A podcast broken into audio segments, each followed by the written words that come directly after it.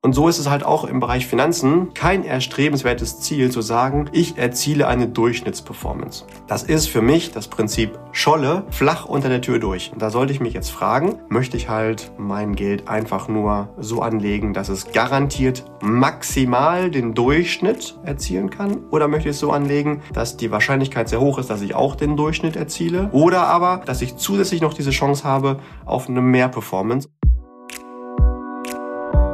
Und herzlich willkommen bei Financial Health, dem Podcast für deine finanzielle Gesundheit. Freue dich auf spannende Inspirationen und leicht umsetzbare Financial Lifehacks für dein privates Finanzmanagement. Es erwarten dich wertvolle Impulse, wie du das Thema Geld und Finanzen zu einer angenehmen, unterstützenden und cleveren Kraft in deinem Leben machst. Schön, dass du da bist. Vielen Dank für deine Zeit und danke für dein Interesse. Auch heute freuen sich auf dich Julian Krüger and the one and only Amelie Lieder. Ja, die Begrüßungen werden immer besser, immer besser.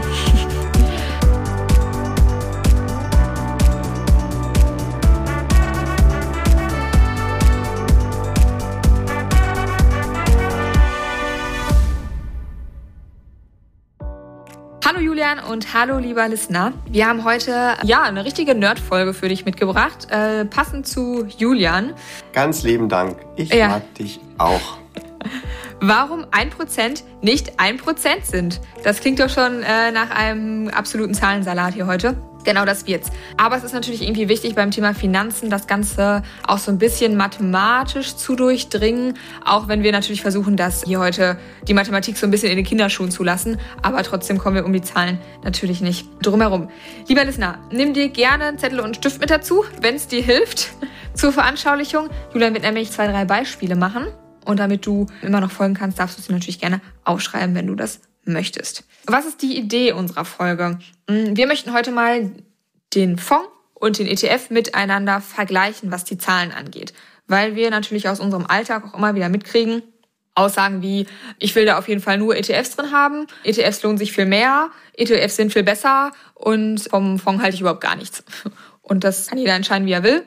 Aber ähm, wir sind ja dafür da, da vielleicht noch ein paar tiefere Informationen zu liefern. Und genau das soll heute hier passieren. So, Julian, jetzt darfst du auch mal was sagen. Fang doch mal an. Ja, hallo erstmal. Ich bin der Julian, der Nerd so? dieser Folge. Gut. Ja, vielleicht von mir auch noch so ein, zwei einleitende Sätze zu der Thematik. Ich mag heute ganz gerne mit dir, lieber Listener, teilen äh, das Verständnis, dass Rendite sich eben nicht linear entwickelt, sondern exponentiell. Wir wollen jetzt hier nicht zu sehr eine Mathe-Vorlesung rausmachen. Amelie, du hast das schon ganz toll gesagt. Und einen riesen Zahlenfriedhof eröffnen. Gleichzeitig wollen wir hier schon so ein kleines Gedankenspiel einfach mal mit dir teilen, ähm, was es eben bedeuten kann, seinem Geld auch gewisse Chancen auszusetzen, wie man halt Geld auch anlegen kann. Amelie, sollen wir einfach mal mit einem Beispiel mal starten, was wir uns dabei gedacht haben? Gute Idee. Okay, äh, wir machen es uns mal ganz einfach. Leider musst du, lieber Listener, jetzt da durch. Ich schmeiß hier ein paar Zahlen rein. Wir legen 10.000 Euro an. Das machen wir jetzt in allen Beispielen. Die Zahl kannst du dir schon mal merken. 10.000 Euro Anlage. Äh, nicht, weil es viel oder wenig ist, sondern einfach, weil es eine runde Summe ist. Und die packen wir jetzt einfach mal in die globalen Aktienmärkte. Also den Durchschnitt, wie sich langfristig die Aktienmärkte so entwickeln. Da einigen wir uns jetzt einfach mal auf 7% über 30 Jahre. Also wir legen für 30 Jahre 10.000 Euro an. Ähm, nicht deswegen, weil 7% genau der Durchschnitt sind, sondern weil es auch wieder eine runde Summe ist. Also eine runde, äh, runde Zahl. Und dann kommen raus, wer mitrechnen mag, 76.000 Euro. Das heißt, ich habe zum Beispiel äh, meine 10.000 Euro in den MSCI World gesteckt. Das ist ja so der Klassiker eigentlich, wenn ich global so weit wie möglich streuen möchte. Und das erste Verständnis, was mir wichtig ist, wir stecken das Geld jetzt mal in eine Anlage, die genau halb so viel Rendite macht, anstelle der 7% halt 3,5%. Dann ist ganz wichtig, erstmal zu verstehen, dass da nicht das halbe Ergebnis rauskommt. Eben hatten wir 76.000 Euro als Ergebnis. Dann haben wir hier eben nicht 35.000 äh, Entschuldigung, 38. da haben wir schon voll. genau. Wir haben nicht 38.000, sondern 28.000 als Ergebnis nur. Also uns fehlen 10.000 Euro. Das heißt, jedes Mal, wenn ich einen Zinsschritt mehr habe, habe ich die Chance auf noch mehr Ergebnis. Und das ist, was ich damit meine, dass sich äh, Zinsen, also Erträge, wenn sie sich nach oben entwickeln, eben nicht linear entwickeln, sondern exponentiell und es immer spannender wird, die Chance auf 8, 9, 10, 12 Prozent oder mehr zu erzielen. Also da sollte man schon sehr renditehungrig sein, weil da oben natürlich richtig fette Beute auf uns wartet. Und ihr merkt schon, mit den ganzen Zahlen, ich komme selbst schon durcheinander, also eben nicht 5, also die Hälfte von 76 ist eben nicht 35, sondern 38. Danke, Amelie. Genau. Du alter Finanzexperte. ja, genau. Ja, mit Zahlen habe ich es halt nicht so. Da habe ich auch selten mit zu tun. Gut, okay. Wie hast du das denn gerechnet? Also mit dem Taschenrechner? Oder, weil das ist ja auch mit, mit Sicherheit ein Zinseszinseffekt, der sich da niederschlägt, oder? Ja, genau richtig. Also ganz bewusst verzichten wir in dieser gesamten Folge auch auf Sparpläne. Das macht es nämlich noch komplizierter. In diesem Fall sprechen wir immer nur über Einmalanlagen und ähm, ja, wer will, kann das auch mit dem Taschenrechner machen. Wenn man weiß, wie es geht, ist es gar nicht so kompliziert. Ansonsten äh, mag ich immer einfach äh, einschlägige Internetseiten, die das kostenlos anbieten. Einfach mal nach Zinsrechner googeln. Ich will jetzt hier gar keine Werbung für irgendeine Plattform machen. Und äh, da kann man halt alles Mögliche nachrechnen und dann wird man relativ schnell merken, wenn man sich damit beschäftigt, dass es sich lohnt, renditehungrig im Leben zu sein. Erstens und zweitens, wenn man mal mit Laufzeiten arbeitet, das soll jetzt nur so ein Nebeneffekt dieser Folge sein, dass man mit dem Geld, was man am längsten im Leben liegen hat, am frühesten anfängt. Am besten bei der Geburt, wenn man es da verpasst, äh, am besten heute. Und äh, das ist ja in der Regel zum Beispiel das Thema, von dem man irgendwann mal leben möchte, wenn man nicht mehr arbeitet, sprich Altersvorsorge. Da fängst du so früh im Leben mit an, damit möglichst viel Geld von dem, was hinterher bei rauskommt, eben nicht das ist, was du da eingezahlt hast, sondern was von alleine entstanden ist. Du willst also ein mhm. richtig cooles ja. Verhältnis zwischen Einzahlung und Ablaufergebnis haben. Ganz nach dem Motto, arbeitet zwar hart, damit das Geld zu dir kommt, aber dein Geld sollte noch viel härter für dich arbeiten, weil das passiert halt von alleine. Deswegen nicht äh, immer wieder alle paar Jahre das mühsam aufgebaute Geld auf den Kopf hauen und wieder bei Null anfangen, sondern einen nicht unerheblichen Teil des Vermögens auch viel Zeit geben, dass es wachsen kann. Und das ist einfach unfassbar genial, was dann am Ende passiert mit dieser exponentiellen Kurve. Einfach mal selber ein bisschen ausprobieren, was lange Laufzeiten bedeuten unfassbar. Also unser Gehirn kann das gar nicht verstehen, weil wir eher linear denken und eben nicht mhm. in diesem Zinseszinseffekt. Deswegen war mir das äh, genau wichtig zu sagen für den Listener, der es vielleicht nochmal nachrechnen möchte, wie, wie man auf die Zahlen kommt, ne? Also wie man das Ganze ähm, berechnet. Okay. Genau, ich habe ja so ein paar Würfel vor mir und was dabei rauskommt, das erzähle ich hier einfach. Genau. genau. Wie immer eigentlich. Wie in der ganz normalen Finanzberatung auch. Also war jetzt der erste Lerneffekt, den wir erreichen konnten, dass wir mit der Hälfte der Wert des, des Zinses oder der Rendite, die wir, die wir erwirtschaftet haben, nicht gleichzeitig auch die Hälfte an Kapital am Ende haben. Genau, richtig, sondern deutlich weniger. Beziehungsweise, wenn sich ein, durch, eine Durchschnittsrendite verdoppelt, habe ich deutlich mehr als das doppelte Ablaufergebnis. Ja. Okay, und was lernen wir jetzt daraus? Dass ich unfassbar renditehungrig sein sollte, also mein Geld idealerweise so anlege, dass es die Chance hat, möglichst viel Performance zu erzielen, denn äh, jeder auch nur Nachkommazinsschritt, also jedes 0,1 Prozent mehr an Durchschnittsrendite, lohnt sich wirklich in Klammern über lange Laufzeit. Natürlich nicht, wenn ich das Geld zwei, drei Jahre anlege, sondern wenn es auch wirklich lange wachsen kann. Und das führt uns wieder dazu, bitte einen merkbaren Teil der Sparrate, die du betreibst, für lange Laufzeiten anlegen, wirst du wirklich viel Spaß dran haben, wenn du vorher nicht dran gehst. Sprich, Altersvorsorge zum Beispiel früh anfangen. Und das führt uns jetzt zu unserem nächsten Beispiel. Jetzt wird es noch viel komplizierter. Hm, natürlich. Wir haben eben davon gesprochen, 10.000 Euro angelegt, äh, Durchschnittsrendite äh, Weltmarkt 7%, das sind die 76.000, über die wir eben gesprochen haben. Wenn ich jetzt, vielleicht nochmal zum Verständnis, ähm, was wir eben hatten, äh, mit diesem 1% mehr oder weniger Rendite, wenn ich jetzt anstelle von 7% 6% erziele, dann sind das 57.000 Euro, also eine Differenz von 19.000 Euro, die mir dann fehlen.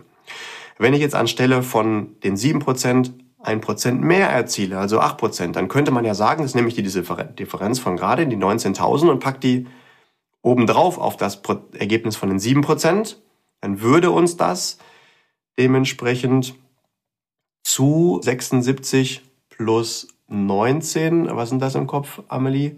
Ähm, 101. Nee. nee. Nee. Das sind dann äh, 95.000 Euro. Würden wir erwarten, sind 95.000, sind aber tatsächlich 101.000, also das, was du gerade schon erzählt hast. wenn ich das bei 8% anlege, so. dann habe ich mhm. 25.000 mehr und eben nicht 19.000 mehr. Das ist dieses Verständnis nochmal, ähm, warum wir auch als Untertitel hier gewählt haben, warum 1% nicht 1% sind. Hm? Also in die eine Richtung 1% weniger ist weniger Ergebnis als 1% obendrauf. So. Und um es jetzt mal richtig kompliziert zu machen und jeden zu verwirren, sagen wir, wir leben halt unser Geld, unsere 10.000 Euro und wollen die ähm, wie wir am Anfang schon besprochen haben, in den Weltmarkt investieren.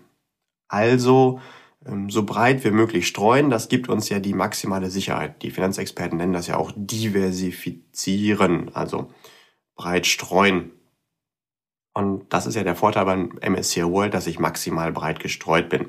Das gleiche machen wir jetzt auch, nur wir stecken das halt nicht alles in den MSCI World als ein, zum Beispiel ETF als Lösung, sondern in zehn Investmentfonds, die das Ziel haben, auch global am Markt nach intelligenten Anlagechancen zu suchen. Und zwar im Vergleich zu dem Durchschnitt der Wirtschaft äh, schlechte Investments von vornherein auszuschließen und aussichtsreiche vielleicht etwas überzubewerten.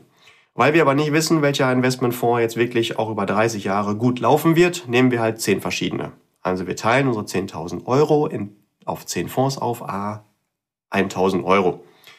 Soweit denke ich mal nachvollziehbar. Mhm. Und in der Realität nach 30 Jahren geschaut, ist natürlich so, einige sind genauso gelaufen wie der MSCI World, ähm, einige waren schlechter und einige waren vielleicht auch besser.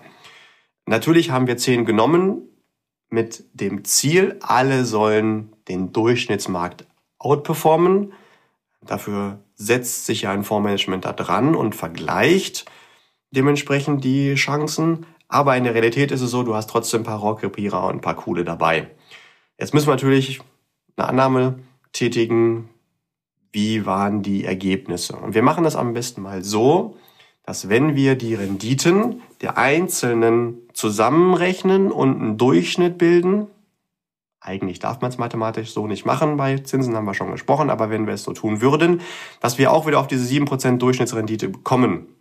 Das heißt, wir sagen mal, die Hälfte der Fonds war äh, unterdurchschnittlich die haben nur 6% Rendite erzielt. Also 50% war schlechter. Zwei der Fonds waren genau wie der Durchschnitt, haben 7% erzielt.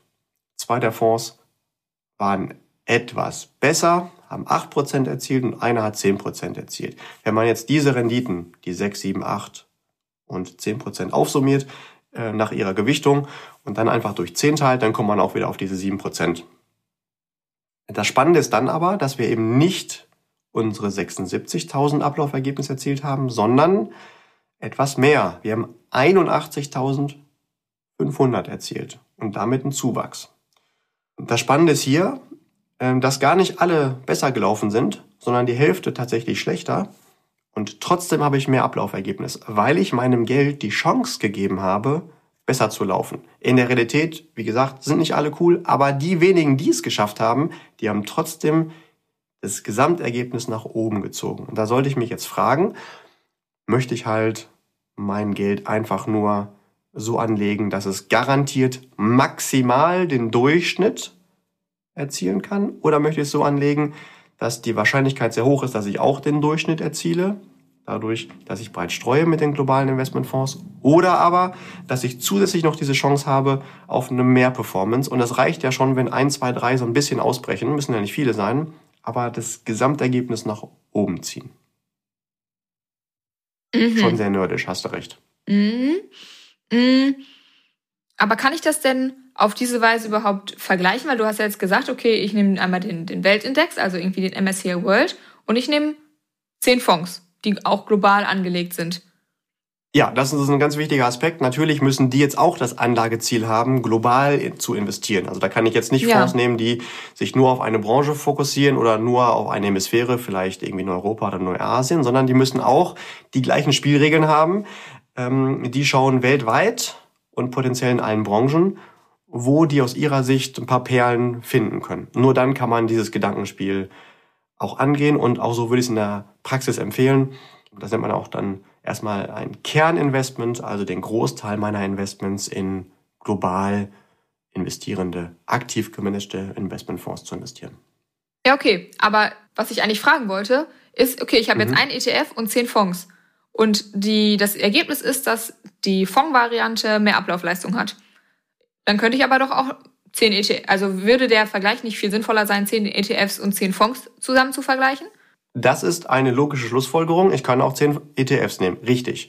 Bloß sprechen wir hier jetzt ja darüber, dass wir auch das attraktive Verhältnis oder das attraktivste Verhältnis zwischen Renditeaussicht und Streuung haben. Je ähm, weniger Streuung ich habe, desto höher natürlich auch ein potenzielles Ablaufergebnis, aber auch das Risiko, weil das natürlich auch weiter, ähm, also schlechter laufen kann. Wenn ich jetzt sage, ich investiere nicht global, sondern ich fokussiere mich auf Asien, dann kann das schon bedeuten, dass es dort besser läuft als im Durchschnitt der Welt und ich ein höheres Renditeergebnis habe. Aber es kann natürlich auch schlechter laufen.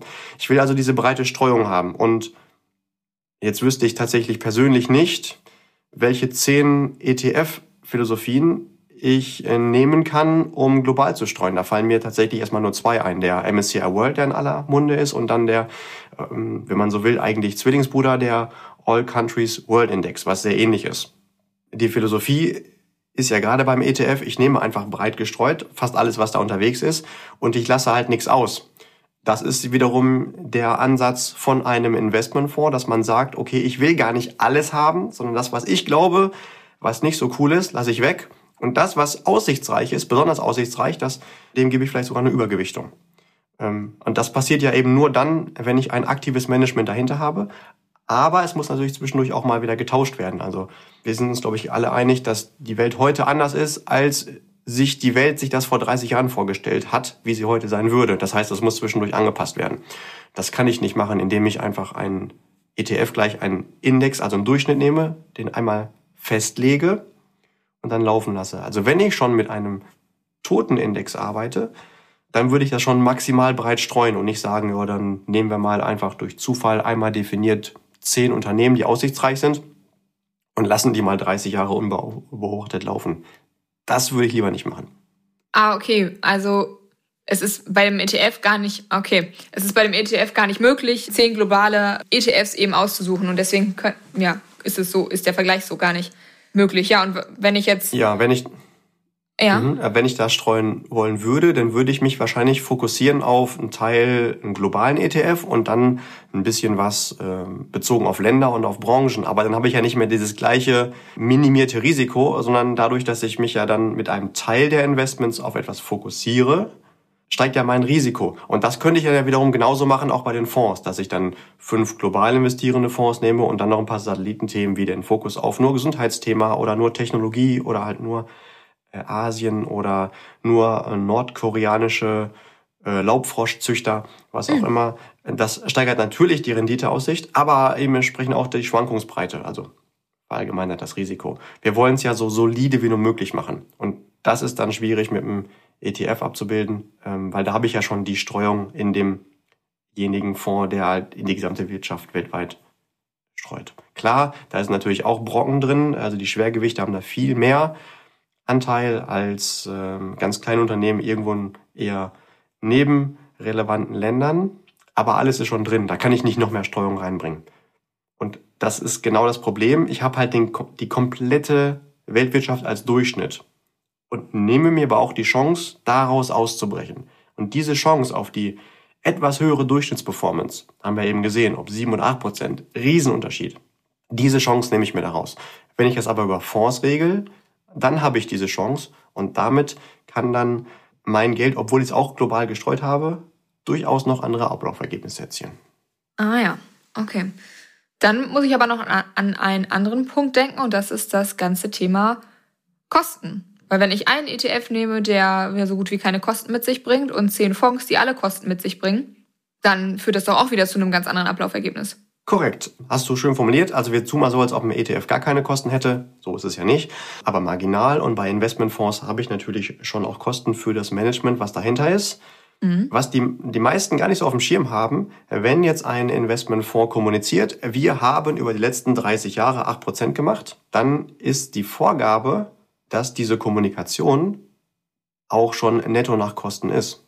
Da muss ich jetzt nicht nochmal zusätzlich das Management abziehen, sondern das ist da schon mit drin. Also jedes Chart, was ich von einem Investmentfonds sehe, jede Rendite Aussage ist immer nach den Kosten. Bedeutet für mich im Verständnis, natürlich haben die eigentlich gar nicht 8% gemacht, sondern sagen wir mal 9,5 oder so. Und von diesen anderthalb Prozent Differenz haben die gelebt, ihre Analysten bezahlt, sind um die Welt geflogen, haben sich die Unternehmen angeschaut, äh, haben sich auch ihren Gewinn auszahlen lassen, alle diese Geschichten. Aber immer dann, wenn irgendwo eine Rendite kommuniziert wird, dann ist die schon nach den Kosten. Das ah, ist ja, ganz gut, wichtig. Von den äh, Ergebnissen muss ich jetzt nicht nochmal zusätzlich die jährliche Verwaltungsgebühr abzahlen. Sonst würde sich das nicht lohnen, das stimmt. Aber das ist ähm, ganz oft ein Missverständnis. Und damit ist es also auch in unserem Beispiel so gewesen.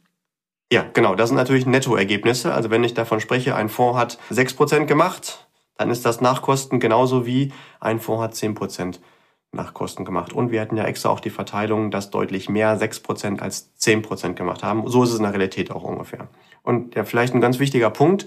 Tatsächlich ist es so in der Praxis, dass 90% aller Investmentfonds, die es da so gibt, schlechtere Ergebnisse nach Kosten, wohlgemerkt, erzielen als ihr jeweiliger Vergleichsindex. Also das, was mich eigentlich nichts kostet, wenn ich da rein investieren würde. Und dann könnte man schon verallgemeinert sagen, es lohnt sich ja überhaupt nicht mit Investmentfonds zu arbeiten, weil 90 Prozent äh, nehmen Gebühren dafür, dass sie schlechter sind als etwas, was keine Gebühren nimmt. Das stimmt. Aber Karl Clever sagt jetzt ja, Moment, das sind ja nur 90 Prozent und nicht 100 Prozent. Was ist denn mit den anderen 10 Prozent? Wenn 90 Prozent underperformen, bedeutet das ja automatisch auch, dass 10 Prozent outperformen. Und das sollte dann dementsprechend mein Ziel sein, äh, natürlich diese, auf diese zu setzen. Da brauche ich natürlich nur irgendeine Strategie, wie ich es schaffe, eine Auswahl zu treffen, die Fonds zu finden, die dieses Outperformance-Potenzial haben. Ich wollte gerade sagen, also ja. da Genau, da brauche ich irgendetwas, was mir hilft, äh, die zu finden. Das ist äh, wie in der Schule, das wäre da quasi der Lehrer. Ne? Also wenn ich jetzt äh, als Arbeitgeber in die Schule gebe und sage, ich brauche ein paar neue Talente von euren demnächst Schulabgängern, dann sag mir doch mal, wer sind hier die Streber? Also in dem Fall die Nerds. Das ist wie alles im Leben. Es gibt tatsächlich mehr Durchschnitt und mehr schlechte als gute. Aber ich brauche irgendein Auswahlkriterium, also irgendeine Instanz, die mir das sagt, stell mal lieber die ein. Und da sehe ich schon auch eine gewisse Gefahr, weil ähm, ich kann da nicht einfach eine Zeitung kaufen und gucken, wer war letzte Woche oder letzten Monat äh, toll bei den Fonds oder wer hat das tollste Marketing oder stiefel in irgendeine Gesellschaft rein und die erzählen mir, wir sind die tollsten und besten, sondern das sollte schon eine möglichst unabhängige Instanz sein, die auch nachweisen kann, einen wirklich ausführlichen Auswahlprozess zu haben und die auch nachweisen kann, dass es in der Vergangenheit auch geschafft hat, äh, diese Fonds mit Outperformance-Potenzial zu finden. Aber wenn das klappt, würde ich persönlich immer darauf setzen. Und es geht auch gar nicht darum, wenn ich jetzt zehn Fonds habe, dass alle zehn outperformen müssen. Das wäre wünschenswert, wäre cool, schafft wahrscheinlich über 30 Jahre niemand. Aber wenn da nur ein kleiner Teil, meinetwegen 20, 30 Prozent outperformt, ein Teil Durchschnitt ist und auch ein Teil unterdurchschnittlich, in unserem Beispiel war es ja immer in die Hälfte unterdurchschnittlich, dann habe ich trotzdem ein höheres Ablaufergebnis. Da finde ich, lohnt es sich auf jeden Fall ein bisschen Gehirnschmalz anzusetzen. Ja, sicherlich. Das, das denke ich doch auch. Und wenn man keinen Bock drauf hat, was wahrscheinlich auf viele zutrifft, da muss man sich einen suchen, der da Bock drauf hat. Ja, oder man ist halt einfach pleite. Also, beziehungsweise man schöpft nicht das gesamte Potenzial aus. Das ist ja wie ja. alles im Leben. Ne? Das, ähm, wenn ich keinen Bock habe, mich mit Gesundheit zu beschäftigen, bin ich halt fett und sterbe 20 Jahre früher, wenn ich mal so plakativ Bin ich halt krank, ja. Genau. Wenn ich keinen Bock habe auf mich weiterbilden, dann verdiene ich halt äh, nur durchschnittliche oder unterdurchschnittliche Kohle. Und wenn ich keinen Bock habe, Energie aufzuwenden, was ich mit meinem Geld mache, klar, dann wird das natürlich auch nicht mehr. Aber das würde ich mal bei unseren Listenern ausschließen, weil wer bis hierhin hinhört und wahrscheinlich auch nicht, dass die erste Folge ist, die ihr hört, wird schon Interesse haben, sich mit seinen Finanzen zu beschäftigen und damit happy welcome. Du wirst auch immer überdurchschnittlich erfolgreich dann mit deinen Investments sein, wenn du ein bisschen clever bist. So, Okay, aber ähm, auch grundsätzlich kann, man noch festhalten, dass die Aktie als Anlage oder der Aktienfonds oder wie auch immer immer noch besser ist oder deutlich besser ist als irgendwie irgendein fester Zins, den wir aktuell noch kriegen. Ja, ähm, also definitiv. Also hier ganz, ganz großes Plädoyer nochmal für die Beteiligung am Produktivkapital. Also ähm, auf jeden Fall langfristig in Aktien investieren. Steht egal, ob über ETF oder bei gemanagten Fonds. Hauptsache, du machst das. Also wenn es dem Anlagehorizont entspricht also mindestens sechs, sieben Jahre aufwärts. Warum? Weil äh, du einfach äh, nach oben deine Renditechancen nicht begrenzt. Ne? Also ein einfaches Beispiel. Du hast jetzt die Wahl zwischen oh, ich weiß nicht, Aktien breit gestreut, was kommt denn da jetzt am Ende raus? 6, 7, 8 Prozent, hm, oder halt garantiert 3 Prozent, mal abgesehen davon, dass es nicht so einfach ist, ein Produkt zu finden, was garantiert seriös 3 Prozent pro Jahr erzielt und nicht schwankt, aber mal angenommen, das wäre so, dann hast du natürlich schon mal die erste grundsätzliche Regel vom intelligenten Geldanlegen erfüllt, nämlich du erzielst einen Inflationsausgleich. Über 30 Jahre liegt die Inflation so knapp bei 3% im europäischen Wirtschaft, Wirtschaftsraum. Äh, klar, aktuell ist sie deutlich höher, aber das ist langfristig betrachtet. Und damit hast du schon mal das Mindestziel Werterhalt erzielt. Äh, wichtig ist, keine Geldanlage darunter machen. Äh, dann äh, betreibst du natürlich aktiv Kaufkraftverlust. Äh, also alles, was unterhalb von drei Prozent an Renditeaussicht oder garantierter Rendite bietet, Finger von lassen. Und mit demjenigen, der dir das vorschlägt, nie wieder über Geld sprechen, weil er dir empfiehlt, dein Geld im Wert zu vernichten. Und jetzt gehen wir mal davon aus, du hast eine Anlage drei Prozent pro Jahr fest. Und dann hast du nach 30 Jahren 24.000 Euro daraus gemacht und hast einen riesengroßen Vorteil. Emotional hat es dich nie bewegt, weil es halt nicht geschwankt hat. Ja, also diese Garantie, diese Sicherheit uns ist ja gerade uns Deutschen besonders wichtig. Jetzt machen wir mal das andere Horrorszenario. Du ähm, nimmst diese 10.000 Euro und packst sie eben nicht in die 3%, sondern du packst sie in die Beteiligung intelligent in ganz, ganz viele Aktien. Also über ein ETF oder, wie wir eben festgestellt haben, vielleicht intelligenterweise sogar, besser sogar in aktiv gemanagte Fonds. Und du folgst diesem Prinzip der Streuung und packst es in zehn verschiedene Varianten, a 1000 Euro wieder, und fünf davon erleiden tatsächlich einen Totalverlust. Wie realistisch das ist, wenn man sich mit Volkswirtschaft und globaler Wirtschaftsentwicklung über 30 Jahre beschäftigt, sei mal dahingestellt. Aber das ist ja oft dann auch die Befürchtung, Hilfe, was ist, wenn mein Geld weg ist? Also in diesem Fall die Hälfte, 50 Prozent des Investments, 5000 Euro sind komplett weg. Und die anderen 50 Prozent, die haben jetzt tatsächlich unseren Durchschnitt von 7% erzielt. Gar nicht die Outperformance-Chance mitgenommen, sondern wirklich nur 7%. Dann würde man ja auf den ersten Blick vermuten, oh, oh, oh, äh, kommt deutlich weniger raus als bei den 3% garantiert auf das gesamte Geld. In der Realität ist es aber nicht so. Wenn 50% komplett verloren gegangen sind, dann habe ich hinterher trotzdem aus den anderen 50 Prozent, wenn es sich nur durchschnittlich entwickelt hat, 35.000 Euro gemacht und eben nicht 24.000 wie bei den 3 Prozent. Also das doch mal ganz klar als Plädoyer. Bitte nicht diese garantierten Anlagen machen, sondern immer die Chance auf Performance. Nur so hast du überhaupt die Chance, wirklich Fettvermögen aufzubauen. So. Also nicht diese Philosophie, besser der Spatz in der Hand als die Taube auf dem Dach. Das ist aus Finanzsicht Bullshit. Okay. Ähm, gut. Kannst du bitte nochmal äh, vielleicht ohne ganz viele Zahlen ähm, das Ganze zusammenfassen und sagen, okay, was ist denn jetzt hier eigentlich das Fazit, was ist die Quintessenz des Ganzen? Ich bemühe mich. Okay. Punkt 1. Ähm, beteilige dich bei langfristigen Investments bitte immer in der Königskategorie, also Aktien, entweder ETFs oder wenn du Bock auf Outperformance hast, idealerweise in gemanagte erstklassige Fonds und das breit streuen. Wer da auf den Durchschnitt setzt, der begrenzt sich halt und äh, nimmt sich die Chance, dass es mehr werden kann. Durchschnitt ist übrigens auch nie ein Ziel. Also ich kenne keinen Lebensbereich, wo man sagt, mein Ziel ist da, im Durchschnitt zu sein. Also wahrscheinlich sagt niemand, der Sport macht, oh, wir wollen irgendwo so in der Mitte im Ergebnis sein niemand, der lebt, sagt, oh, ich will ein durchschnittliches Leben haben, Glück in der Spitze ist mir nicht so wichtig, einfach existieren ist okay. In der Partnerschaft sagt wahrscheinlich auch keiner, oh, Hauptsache wir kriegen den Tag zusammen rum. Äh, wer ein Auto kauft, hat wahrscheinlich auch keinen Bock auf ein Durchschnittsauto. Was ist ein Durchschnittsauto? Sagen wir mal ein Golf-Variant. Ich will jetzt hier keine Werbung machen und kein Auto bashen, aber ich habe tatsächlich noch nie ein einziges Kinderzimmer gesehen, wo ein Plakat vom Golf-Variant an der Tür hing äh, oder an der Wand hing. Da hingen ganz andere Autos. Und das ist wahrscheinlich von niemandem das Traumauto. Und so ist es halt auch im Bereich Finanzen, behaupte ich, kein erstrebenswertes Ziel zu sagen, ich erziele eine Durchschnittsperformance. Das ist für mich das Prinzip Scholle flach unter der Tür durch. Das ist nicht cool. Ja, also hab ruhig den Anspruch ähm, auf Gewinnerzielung, ähm, strebe nach dem, was im Leben möglich ist, in allen Lebensbereichen, auch im Bereich Investments.